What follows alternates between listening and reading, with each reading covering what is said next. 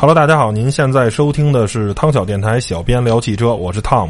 大家好，我是杨广。哎，今天又是我们俩啊，呃，背景音乐啊是《环太平洋》的主题曲。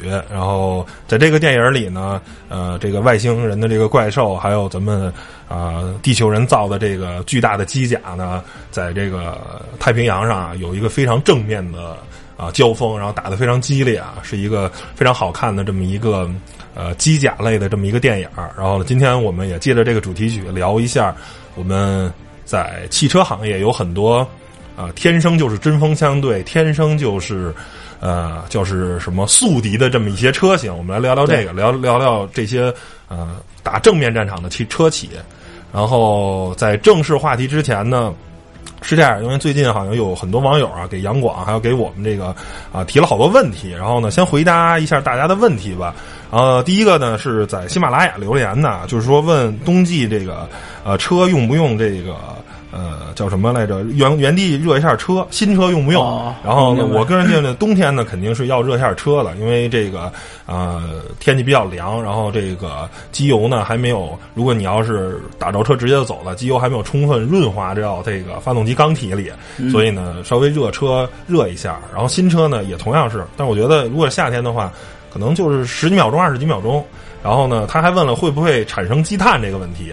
我觉得这个发动机积碳是一定会产生的，这是没有办法的。但是首先呢，就是你使用中呢，就是在条件允许的话，可以去大脚的去踩一下油门，让这个整个这个燃烧比较充分，这样的话积碳呢会少。第二个可以加这个很多这个添加剂，比如巴斯夫的什么 G 幺七的那种。去除这个积碳这种添加剂，然后呢，大家可以去网上去搜一搜，反正有很多这种之类的吧。对，而且我觉得，比如冬天如果热车的话，就是说您启动了，它是还有另外一功能，比如说就是把您的水温尽快的带起来，嗯，就是这样，您比如开一会儿之后，我暖风就能用了，然后车里会更暖和。但是不用太长时间吧？我对对对，太长时间，你要非得热十分钟、二十分钟，我觉得 没有必要。这烧了好多油，这鸡蛋鸡蛋会更多，而且还更费油。对，烧了两三分钟。还有那个好像有微信的那个网友给你问了好多问题啊，然后我们大家先放一下语音啊，听一下他的问题。我们就不直接读出来了，你播吧，万国。这样是有一位叫白菜炒小龙虾的粉丝，然后给我发了几个问题。啊，从第一个开始吧。Hello Hello，杨广你好，那个因为我的问题比较琐碎，所以我就不打字了。因为我是外行嘛，所以提的问题可能有一些比较小儿科，或者是上不了台面，你就可以忽略啊。呃，就是我想问一下，就。就是近期不是有一个新车上市嘛，叫那个就是那个就是那个博越，因为它的那个价格就是比预期的要提出很多，就是它很出乎人的意料。呃，我特别想了解一下，就是如果按照正常的价格来定的话，就是这个博越的价格应该定多少呢？就是我想，其实就是想了解一下像汽车的那个呃售价定价方面的一些问题，就是怎么才算它是的算它是正常的价格呀？就是。呃，我们听起来就是不高也不低，呃，或者说一个汽车呃多个四五千，少个几万块钱的，就是一定要有什么不同之处吗？啊，没了是吧？啊，这第一个问题啊，问题很长啊，但是其实就核心呢两点，第一个呢是问博越这车卖的贵不贵啊？第二个问这个车定多少钱，觉得是一合适的。我先回答第一个问题，就博越这个车定的是非常的便宜。呃，相对来说，它的设计啊，因为在这个级别的，实际上，博越的主要竞争对手呢是哈弗 H 六，啊，还有长安 CS 七五，还有广汽传祺的 GS 四啊，主要是这么几款车。然后以博博越搭载这个 1.8T 发动机的这个，就是它本身先天这些东西，还有它的外观设计，还有在安全。方面这些东西，我个人觉得的话，比 H 六跟 CS 七五都要强。而且我虽然没有开过博越，但是啊，听所有开过的同事说，从某些方面上，它比 T 管做的还要出色。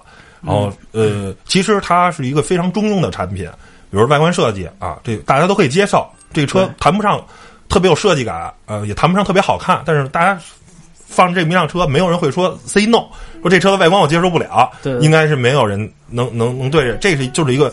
就是有时候简单的设计就是最简，就是最好的设计。我没有必要把这个车搞得非常的花里胡哨。这是它的外观，然后呢，空间方面呢也谈不上有多出色，不是那种傻大傻大的。但是呢，你正常的按中国这个一米八的身高坐五个人，这个车也空间方面绝对够了。然后最亮点的就是在安全配置上面，它用的是沃尔沃的这些东西，在很多城市的道路安全配置上非常全。然后呢，这辆车最大的特点就是变速箱匹配的非常的非常非常的好。说我试驾过，同事说，甚至你不仔仔仔细去体会，你甚至认为我开了一个 CVT 的变速箱，就是它的六 AT 的变速箱已经做到如此之平顺，就是几乎已经是在这个时代你能买到的最好的自主品牌的 SUV 了，就是在紧凑级。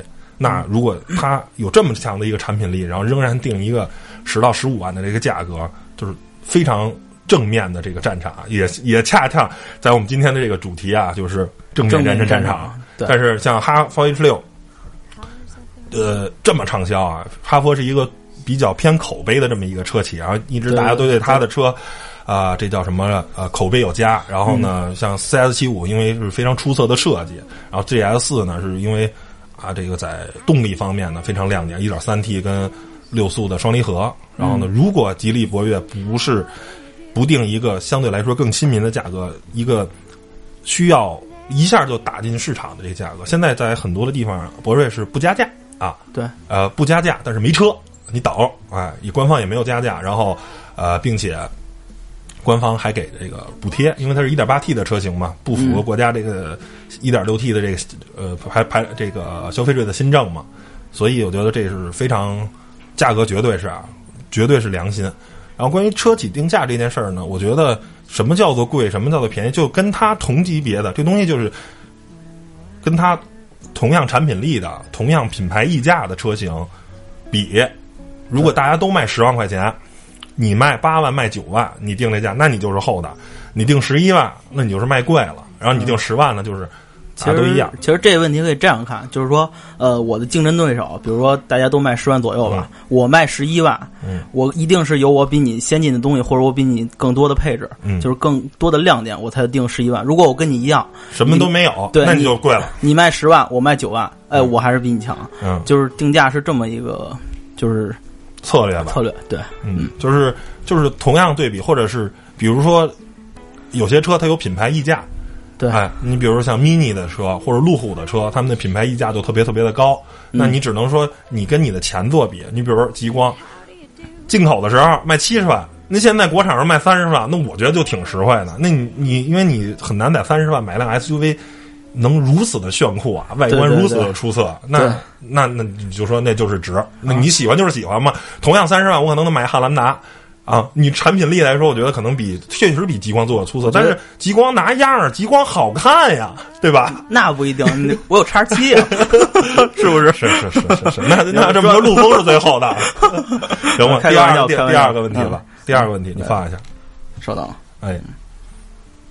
然后呢，呃，还有个问题，呃，就是还是。定价的问题，就是前段时间我在网上看一个就是节目嘛，就是有一个经济学的那个教授叫那个郎咸平教授，然后他在就是谈汽车的时候，呃，就那个谈到了那个奔驰车，他就特别的排斥，他说奔驰车的那个价格在国内定的话，就是相当于国外的话，就是国外价格的三倍，就是他很就是排斥这方面，对奔驰车很讨厌。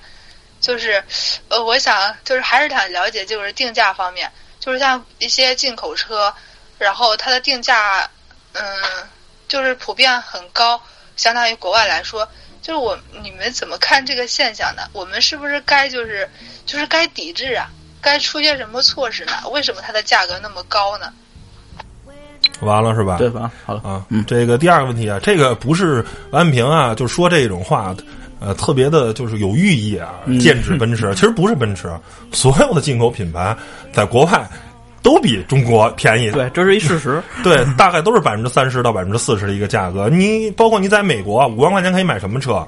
五万块钱可以买 Q 七，五万块钱可以买凯宴，五万块钱可以买叉五，五万块钱可以买奔驰的啊，应该是 GLE，都五万块钱美金是吧？五万美金，对，五五万块钱这些就合三十万人民币，这些车都能买。对，包括你，呃，福特的野马五点零的啊，也是在美国也是卖四五万美金，是吧？然后在在中国卖一百多万，这些所有的车都是因为中国有地方保护主义，因为有关税，因为有几级不断的这个经销商的这些它就是卖这么贵，没有办法啊。我觉得这不是奔驰的定定量杆的不厚道，相反，我觉得，因为大家都卖这么多钱，我觉得你应该看一个另一个指标。就是说，你说这是跟海外的并驾，我觉得没有没这东西没有意义。你也要这么说的话，最厚道就是买就是特斯拉。特斯拉美国跟中国售价基本上可能除了除了刨了关税啊，跟那个运费来说，基本上是差不多的。你要这么说，后来那大家就去买特斯拉吧，因为特斯拉没有排量这个东西 就好了。那我觉得这个东西不能这么理解，而且应该考虑一个叫做零整比的概念。就是零整比是什么呢？就是整车的售价跟把这辆车全部拆散了，变全部变成零件。就是你的售后的价格，发动机多少钱？多少钱？然后在这个价格上最贵的是奥迪。你要黑的话，应该其实我觉得可以黑奥迪。哎，奥迪好像是百分之四百吧，百分之四百多，而奔驰好像只有百分之三百。相对来说，奔驰其实在后期的维修保养啊，在这些更换配件上，相对来说还是比较厚道的，可能更便宜。哎，对，奥迪是怎么着？奥迪东西是车便宜。奥迪的车，你看二十多万就买了 A 四了，但是三 C 级就得三十三十往往上往上出出一点，就是还是就奔驰本身卖车就是不便宜。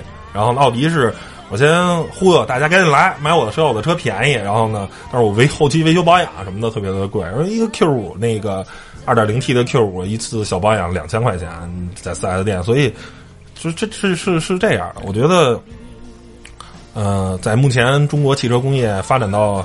现在，然后考虑到保护主义啊，保护那什么，试想一下啊，如果奔驰五万块钱，五万美金，三十万人民币，你就可以买一辆 GLE 或者买一辆呃叉五，买一辆 Q 七的时候，那你觉得国产车汉兰达卖谁去？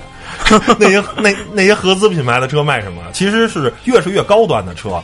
就是咱们所谓的豪华车啊，中大型车，其实在美国的售价跟中国的售价是差特别多。但是反而像比如福克斯啊、骐达呀、高尔夫这种车，就是在中国卖十五万的车，在美国也卖两万多美元，跟中国可能差不了三五万块钱人民币。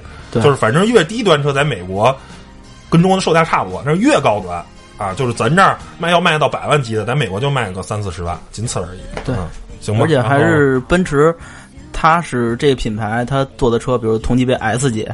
对比 A 八，还有那个有溢价的，有品牌，宝马的七系，嗯，它确实在质感或者各个方面比他们强，嗯，就是比细节方面会比他们强很多，而且它的口碑也是在中国开奔驰做宝马，也是在开错了，说错开宝马做奔驰，也是口碑方面也是比他们强很多，这可能它的价格会比他们就稍微高一些。行，第第三个问题，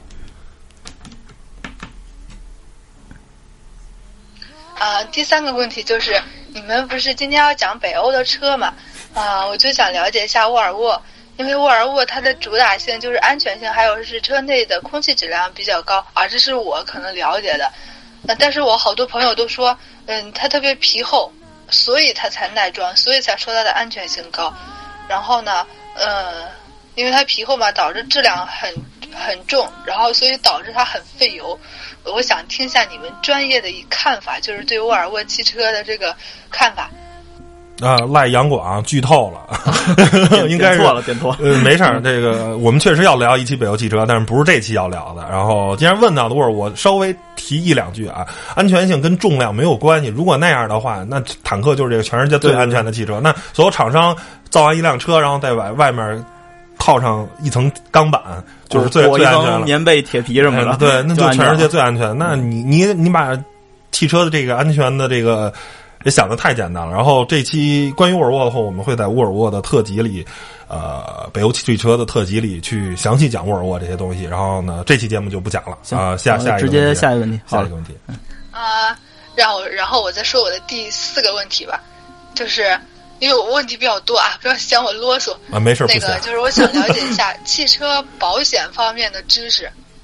呃，因为其实平常我看电视剧啊，或者出了什么车辆事故啊，啊，总是有人说没事儿，我这车上上保险的。然后我想了解一下，就是我们一些车就是什么保险是必须上的，然后那个上了之后是就是是怎么怎么用来着？呃，或者是有一些不必要的那些车险是哪些是不必要的？希望给解答一下。呃，这也是一个好问题。然后呢，也正因为他提了这个问题，然后我们想啊，应该是拿出一期的时间去讲保险这件事儿，也不在这期节目具体讲了。然后大家可以听我们以后关于保险这期节目的啊、特辑，好吧？呃，下一再下一个问题，好，next question，啊，最后一个问题啊，the last question，就是那个车灯方面的知识，就是一些呃什么大灯啊、转向灯啊、呃远光灯、近光灯，呃想知道一下这些灯就是平常该怎么使用来着，正常的使用方法，呃那这个，因为现在很多比较高配的车型都有自动大灯嘛，然后你把这个给开开就行了。然后剩下就是远光灯的话，嗯、就是一般是没有对象来车的时候，你可以使用远光灯。当然如果一旦有对象来车，千万不要使用远光灯。前两天不是有一个视频吗？特别。搞笑，然后就有一个人拿一大喇叭一直喊：“开远光灯的傻叉，开远光灯的傻叉！” 就是确实太那个招人恨了。对，而且如果天不是特别黑的话，没必要使的话，你就算对象没有来来车，也最好别使。因为我就是有时候晚上开高速，嗯在那个京石上，然后有的时候后边车它是用远光灯，然后来晃，就是会对对晃你对对对，会它会到那个后视镜，就车内那后视镜，对对晃到我的眼，然后我得猫着腰开，你知道吗？就是特就特别特别难受。尽尽量，如果嗯条件不是允许的话，不要使用远光灯。然后对，而且现现在好多车都是氙灯，氙灯也是够亮的然，后奥迪的那些灯确实晃眼你特别的特别晃。对你别逼我，别别逼到我晚上开戴墨镜开了。所以就是这样。然后剩下就是下下雾的天儿的时候，一定要如果要是有那个什么，一定要用那个雾灯啊。这个雾灯也是就是嗯，比近光灯啊、远光灯要，因为它是黄色的，可以让你更这个对去看这事儿。而且我强烈建议大家买车的时候一定要最少会就要有一个前雾灯，嗯就算没有也是最好自己那个加钱装一个，嗯，确实对行车安全有很大的意义。嗯，然后这是我们算是一个小创新吧，然后通过微信这个跟网友互动吧，然后大家可以加我们的那个官方的微信或者微博啊，每期的文章里都有。对。啊，汤姆和他的小伙小伙伴的电台，汤姆和他的小伙伴电台，对，然后微信是嗯。英文的汤小 radio，然后就可以加你了，然后这样的话就咱们可以语音的上的这一个这个提问互动吧，然后呃暂时还不能支持这个直播跟这个 连线啊，从设备上的方面确实实现不了，然后也只能通过这么一个比较简单的方法，也好用方法，大家可以做一个互动吧。然后咱们回到正题啊对，继续用了十五分钟时间回答了一个女网友的问题，主要是女网友啊。然后还是回到我们的今天要聊的话题，就是正面战场。呃，这个概念呢，其实我之前一直都没有想到啊，是呃，是我老大提出来的，我们公司的老板。然后呢，他提出来一个，就是说，能活到现在的厂商，活得很好的厂商，都是在跟其他厂商去打正面战场。就是我出了一个，我的对手出了一个 A 型车，我出一个 B 型车，我这个 B 型车在任在所有的方面都要比 A 型车出色。然后呢，这个厂商出了一个 C 型车，又比我的 B 型车出的，两边是像爬楼梯一样，你爬一节我爬一节，你爬一节我爬一节，大家一块儿提高，然后把产品力做的特别特别强，然后把价格控制的在一个啊消费者可以接受的范围，合理的状态。对，这是正面战场。那什么叫做非正面战场呢？就是我抽一个 A 型车，然后呢，这 A 型车的，假如各方面做到八十分，而我这车呢，各方面只做到六十分，但是没关系。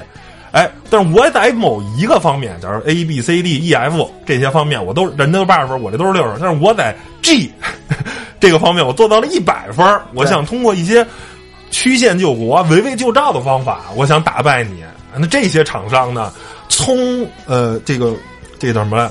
一般来说啊，都没有太好的下场，一般现在都混得比较的恶心。然后呢，其实这个东西。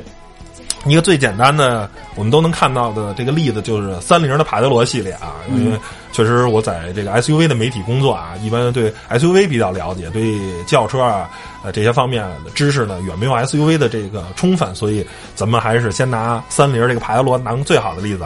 大家，呃，帕杰罗从 V 三三那个时代，V 三幺这个时代，然后呢一直到 V V V 七系列啊，V 五系列，然后到现在 V 九系列，V 九系列哎。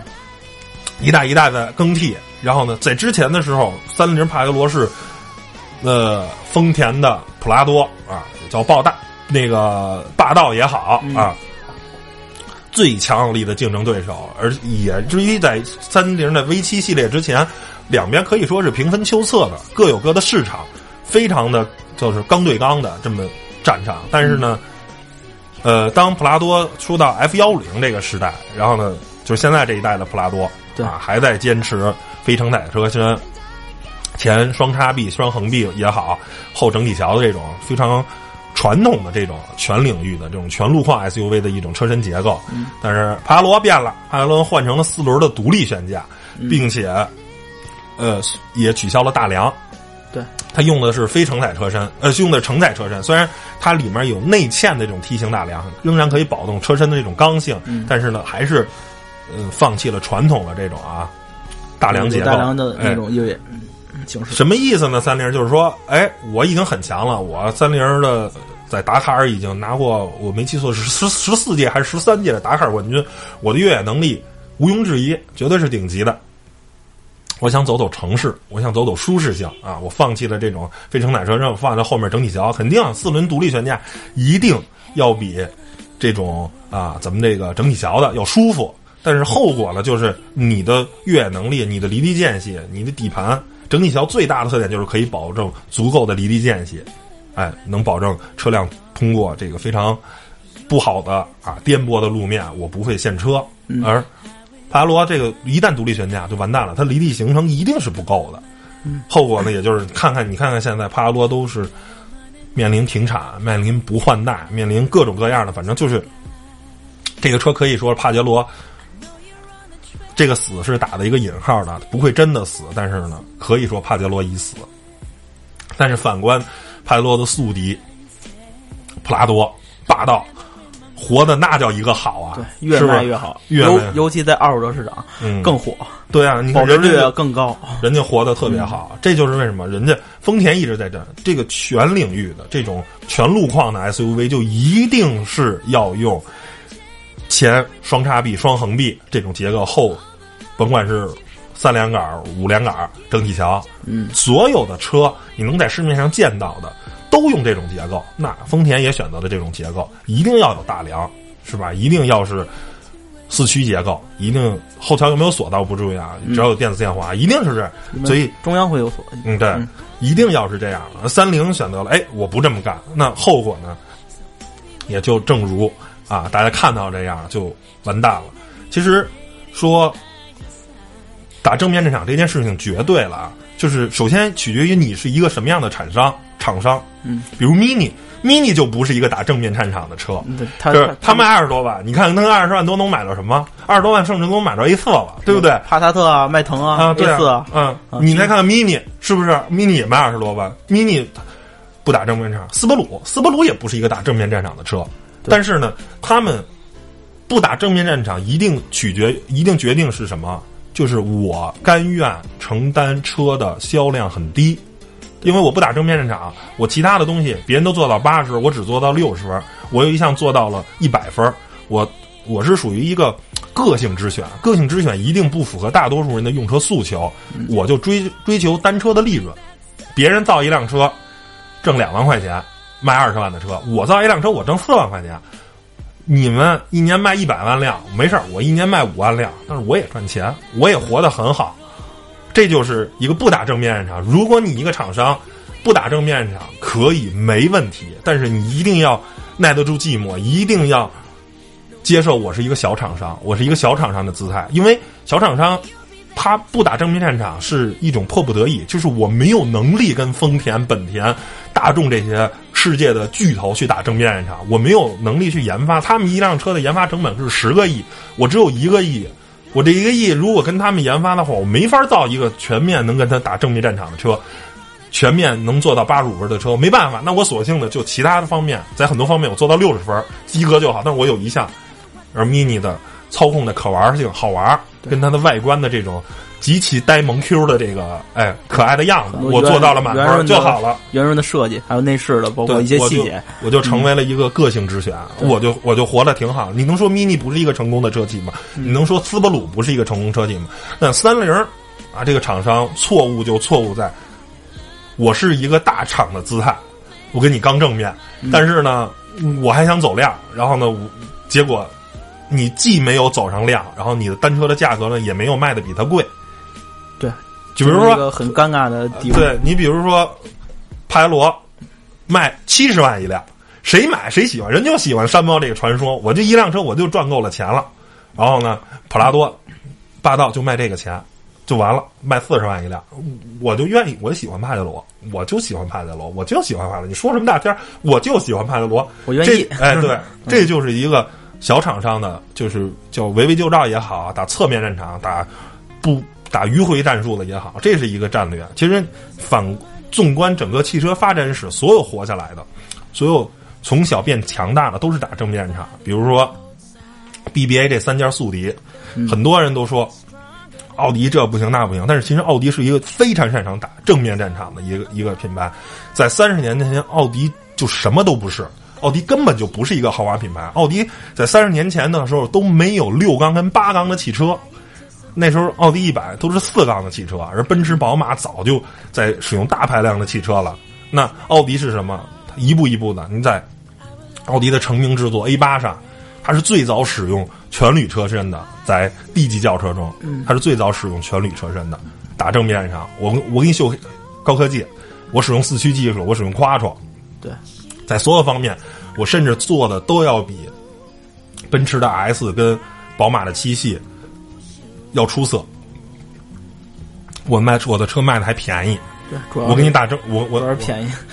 我在任何方面我都不次于你，我卖的还比你便宜，我一点一点的来构建这个品牌的价值，品牌的这种认可度。到现在呢，你看，其实奥迪就是一个标准打正面战场的一个，就是你出什么车，我出什么车，哎，我我然后我卖的还比你便宜，我科技配置还比你高，这就是一个非常那个什么的。然后有人说宝马变了，啊，宝马你看放弃了直列六缸，甚至都放弃了后驱。甚至放弃了三呃不是四缸啊还有三缸。其实宝马也是一个打正面战场。你看，宝马一直在之前的时候啊，刚才也说了啊，坐奔驰开宝马，宝马是一个讲究运动性，讲的一个那讲究运动性。如果你一个车只讲究运动性，那你注定是一个小众品牌。对，宝马为什么要把车加长？为什么要出各种的 Li 车型打正面？是不是？因为奥迪它加长了。如果你不加长的话，很多人就跟现在宝马五系卖的这么好，为什么？如果它不加长的话，你觉得它卖得过 A 六吗？我觉得虽然现在也没有卖得过啊，但是我觉得销量会比现在少很多。三系也加长会，死得更惨。对啊，三系也加长，五系也加长，这就是满足客户的要求。因为你的其他的竞争对手再把车加长，你如果不加长的话，那你可能就满足不了很多人。包括奥迪跟奔驰都有前驱车，如果宝马你不造前驱车，那你的二十万以下的市场怎么办？二十万以下的市场，或者二十五万以下的市场，这是个前驱车的市场啊。对，不能完全放弃了。对你后驱车造成的一定的后果，就是后排的乘坐空间的这种呃叫叫什么来着？有影响，因为有传动轴。第二个呢，就是车辆的整体的啊空间啊布局啊，包括成本。你一根传动轴也是要花钱的，是对不对？对一定是嗯不如前驱车更好控制。那你造一辆车卖的一样的价钱，然后你的成本更高，你企业没有得到一个合理的利润，那最终可能在啊这种小型车二十五万的市场就会被奔驰跟奥迪被干的太惨了。宝马这些所有的东西，你看到的所有的宝马的妥协，其实它是在正面战场，因为你奔驰跟奥迪出了前驱车。出了小排量的四缸的，是三缸的发动机，那我也造，你造我也造，你造我也造，这是一个非常合理的一个正面战场的一个体现。嗯嗯，还有你再看，谈到日本车，其实你看日本的三大厂牌，本田、丰田、日产这三家都是在在打正面战场。你看刚开始还是举 SUV 这个例子，嗯，丰田的 R4、CRV 非常好，是吧？绝对是没问题。丰田跟本田这这两款 SUV 口碑特别好。嗯，你看日产拿一个老奇骏，对，就是你你怎么看都觉得这老奇骏丑不好看，死撑感觉他的，他一直在死撑。但是出了新奇骏，打正面战场，好看，城市化。哎，对这些东西其实底子还是老奇骏这点底子，但是我做了一个新的壳子，做了一个新的内饰，哎，觉得哎新奇骏这车不错，有运动，然后个儿还大，感觉看起来虽然实际乘坐并不大，但是看起来大一圈儿，对，认可了。我觉得日产一下打正面战场，打正面战场，马上你看新奇骏的销量有多好。嗯，然后这时候，其实你反观的是另一家日本品牌，就是马自达。马自达就不是一个打正面战场的，啊对对马马自达经常见斗拼，内饰就很粗糙，然后呢，乘坐空间也不够出色，然后呢，就靠运动性，运动性确实确实是不错，呃，确实好，运动性绝对没得挑。但是实际上，你看你老马六卖了多少年？还在就是对，但是你看同级别的这个雅阁呀，那个凯美瑞啊，天籁，你看都更新了多少代了？然后你再拿这阿特兹，同样说白了，你只是在运动方方面出色，但是在综合实力上，就是你像阿特兹销量干不过那三辆车的，是有很大道理的，就是你不够的足够的居家，你还是一个，那你马自达，你要不然你就认命。就是我认可我当一个小厂商，像斯波鲁跟 mini 一样的小厂商，啊，我如果你想打正面战场的话，那你一定要把你的各方面的车的实力提起来，而不能说我只宣扬我的运动性。对，其实你靠只靠运动性是不够打正面战场。我觉得阿特斯不是阿特兹跟昂克赛拉，包括昂克赛拉、这两个车，它是主要就是针对的消费群体是年轻人。年轻人，但是大部分年轻人，比如咱们刚上班，说刚毕业、刚刚开始工作，也就四五年吧，二十七八岁，比如二十五六岁。但是其实他车但卖的并不便宜。对它，尤其是昂克赛拉，我我最开始买车也很想买昂克赛拉，可是它的定价，包括阿特兹的定价，现在阿特兹确实价格稍微降点了，但是也是对于一个工薪阶层的年轻人来说，确实是很难，就是有就是它其实很难驾驭这价格。并不比雅阁便宜。对，就是说，如果你的定位是年轻人啊，年轻人就相对来说手里没钱，我觉得可以把配置啊再降降。对对对，我觉得这是这是很我保证我的运动性，嗯，所以说为什么再把价格再降为什么马六卖的好，阿特兹卖的却没有马六好？就是因为马六的价格降下来了，嗯阿特兹还是就是价格还是在跟同级别的中型车。包括新的雅阁一推出来，才卖十六万、十六万、对对对十万九吧，就十七万块钱，你跟阿特兹差不多。就是如果别人车假如都是十八万起跳，你要是卖十六万起跳，嗯哎，你可能能争取到一部分市场。然后我可以在高配车型啊，我可以在高配车型配置非常全啊，我我我去继续那个。但是这个你入门级的，我这车你说盖板的跟高配的在运动项运动性上是几乎上是没有妥协的，哎，嗯对对对，可能在某些稀有的细小配置，比如有个方向盘的这拨片啊，这个可能是一个，但是发动机跟变速箱这个还有底盘悬架是没有区别的。那这样的话，那可能对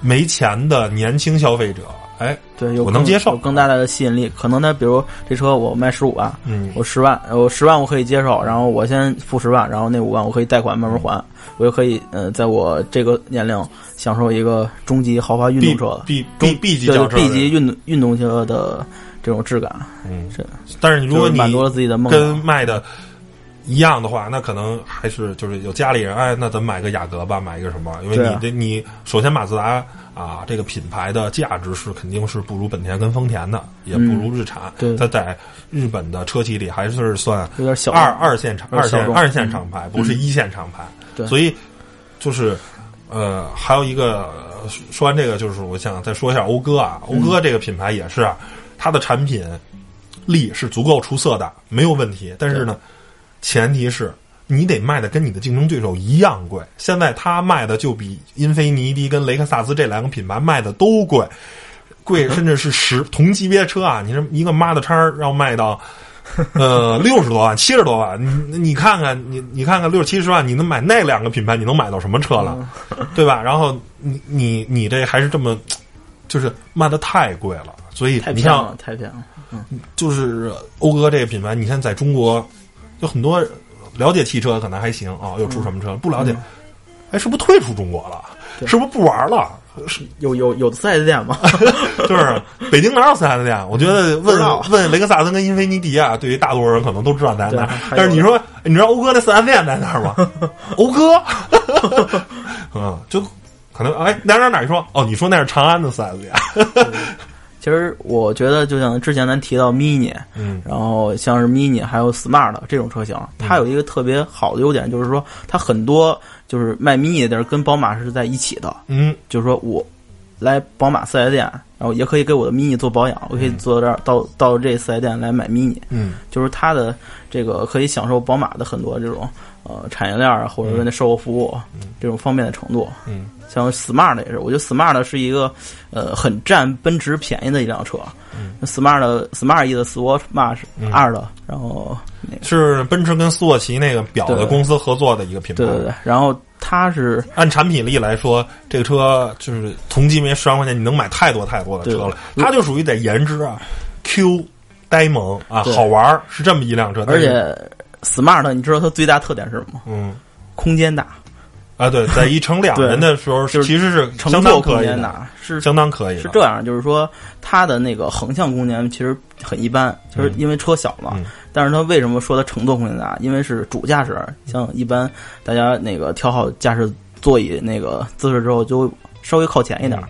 呃，基本都稍稍微看。它的副驾驶那个前后移动量是很大的，就是你可以把自己错着坐，对对对，拉到最后，然后错着俩人胳膊也不会碰着，嗯然后很惬意。反正就这么说吧，坐两个成年男子是没有任何的违和感，不会，你感觉那辆车啊那么小，坐两个成年男子是有问题，但是坐两个身高一米八的成年男子是没有任何问题的。对，而且 Smart 还有一个特别牛的地方，就是它有敞篷版。嗯对，它敞篷特别好拆，因为我我之前也开过一辆敞篷 Smart，就是把一般是软顶的，把软顶打开之后，然后上边有两个就是纵梁，就是直接可以卸下来，卸下来之后搁在后备箱，嗯就一敞篷车。你还有你还能买着比它更便宜的敞篷车吗？嗯，对吧？就是虽然它不是严格意义的敞篷车，但是它真的可以敞篷，就是很时尚的一款小车，而且它很占了奔驰的一部，就是占奔驰很大便宜。就是一般说 smart 大家都会加俩字儿，奔驰 smart，嗯就是它的这种品牌的这种提升度会很高。如果它是一个纯进口的，只是一 smart 跟奔驰没有任何关系的车，我觉得它在中国的销量或者在世界的销量不一定会很好。远不如现在。对，可能早就死了。然后说完了这个，就想再提一下啊，美国汽车。其实你看到这两年凯迪拉克的成功，就是凯迪拉克在身份的转变。嗯，你看，你看过去咱一说凯迪拉克就是什么啊，那叫什么赛威啊，还是叫什么？S L S 赛威，对，然后呢，要么就是 CTS, CTS 啊，就是你感觉产品线很薄。你说作为一个豪华品牌，你只有两条产品线在在中国选择性非常少。可可可可可，现在你看现在的 XTS、ATX，ATX 现在现在到这个 XT 六，呃不 CT 六 CT 六然后马嗯上还要出 XT 六、ST 五啊，这个 SUV 那个 SRS 机制的，就是你看凯迪拉克的车越来越强调豪华性啊，舒适，包括不变的是它的外观啊，永远坚持钻石性哎对钻石切割，包括那个那 ATS 还准备是吧，跟那个宝马三系去挑战，就是我在跟你刚跟德系这些品牌，我给你拼配置，给你拼豪华，给你拼这些，然后我再有一个六十六号公路的这么一个故事，我再有这一个品牌加成。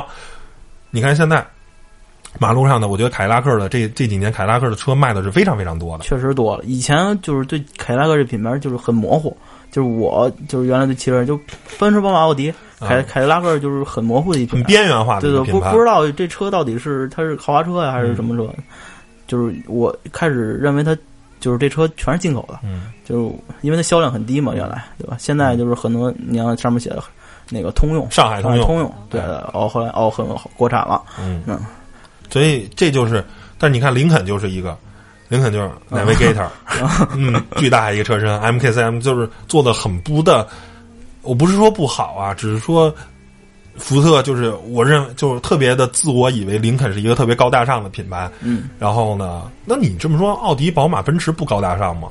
对吧？对然后你卖的同级别的，甚至还要比啊其他的那个 BBA 啊，甚至比凯迪拉克要贵，那你这个品牌就注定悲剧。然后，但是其实我还是想说一个啊，其实保时捷也是一个正面正面的品牌，保时捷绝对不是一个说剑走偏锋啊，保时捷不是一个。你要说呃捷豹什么的，还可能还是一个，它是。在乎英伦那种逼格那种，但保时捷其实真的不是。你看保时捷造的 SUV 非常的务实，包括其实保时捷九幺幺你觉得是一个个性之选吗？其实不是。我因为就是这个同级别的跑车，我坐进去就有很很多。保时捷九幺幺是空间最好的，啊，是坐进去，我这个身材坐进去一米九身高两百斤的这么一个胖子坐进去，毫无压力，坐进去哎还挺舒服的，四面动一动，其实它是绝对没有在空间方面、在实用性方面是没有妥协的。嗯，这是保时捷成功也是基于此，而不是说啊我就是造一辆跑得特别傻快的跑车，那其实不是。其实反观在跑车品牌里，你说啊法拉利的成功啊，包括兰博基尼的成功啊，都是其实它越来越好开，越来越平易近人。对跑车不再是那个难以驾驭的蛮牛啊什么的。但是其实你看迈凯伦这个品牌，它这些骨子里还是赛车，呃，品牌认知度很低。嗯但其实迈凯伦是有故事，是可以讲故事的品牌，但是它没有讲。好在呢，这几年迈凯伦其实越来越大众化了啊，不是在就是没有什么车，然后就那什么。你看现在从它的五四零一直到 P one，就是也是覆盖了小三百万的，不到三百万，就两百七十多万、两百八十多万那级别，一直到一千多万的车我都有。它出的什么五四零啊、五七零啊、六二五、六七五、P one，就这个全家的车系是非常全的，这对于一个跑车品牌非常重要。对，我需要一个神级大哥，但我也需要那些两三百万、三四百万走量卖钱的车。其实保时捷成功也是靠这一点。对，也是我既有走量的，但是我走量这些车我不失保时捷的质感，对对吧？我也有保时捷的设计，保时捷的轮毂啊、套件啊，嗯我的一些车身的这些整体的呃设计的感觉是是保很保时捷，是很有我们家族这种传承。就是我能，我虽然我买的是一一百万的车，但是我有一千万车大哥那种对我有那范儿。神神韵 在。对，哎，这这为什么那个凯凯宴会成功？对，其实这是非常重要的。然后说了这么多，其实都是想啊、再讲明一个事儿吧，就是其实，在很多很多的情况下啊，就像我们节目最初在讲啊，你你要想走量，你要想成为一个大品牌的，你要想成为一个呃叫国民车也好啊，叫呃有影响力的啊，对这个汽车品牌，那你一定要跟人打正面战场。你看奔驰和宝马这么多年的宿敌，对，啊还，还得打来去，打来打去，打来打去，打来打打去，然后你出一个车，我出一个车，你出一个车，我出一个车，是吧？有的时候是奔驰开创了一个领域，有的时候是宝马开创了一个领域。你看宝新的那个奔驰那个 GLE 酷配，那不就是仿的对叉六嘛？就是 GLC 酷配，就是宝马开创了这种 SUV 跟啊跑车这种结合体。那奔驰马上我也跟上，对，而且我可能在配置各个方面，我比你做的还好，对，你也挑不出来有什么毛病。嗯，这就是两边相互打，嗯，然后呢，就在某些车型，比如像这种酷配车型上，对，好像就没奥迪什么事儿。奥迪虽然好像要出呃 Q 六吧，还是 Q 几，反正它都是双数的，也是走这个范儿的。对反正反正目前没造出来。其实我觉得，嗯、大家也可以仔细去好好的去想一想啊，去体会一下，是不是活下来的、活得好的，都是走打正面战场的，而。如果你要不想打正面战场，你注定做做一个小众品牌，你没法做一个大众品牌。一个做大众品牌的汽车，一定是打正面战场的。嗯。然后，如果您不赞同呢，可以给我们留言啊，可以跟我们讨论啊，加我们微博、微信，咱们来聊聊这件事儿，对，是吧？如果您有新的看法，有不同的看法，好吧？那本期节目呢就到这儿，谢谢大家收听，拜拜。拜拜。No one else can make me feel the colors that you bring. Stay with me while we grow old, and we will live each day in springtime. Cause loving you has made my life so beautiful. And every day of my life is filled with loving you.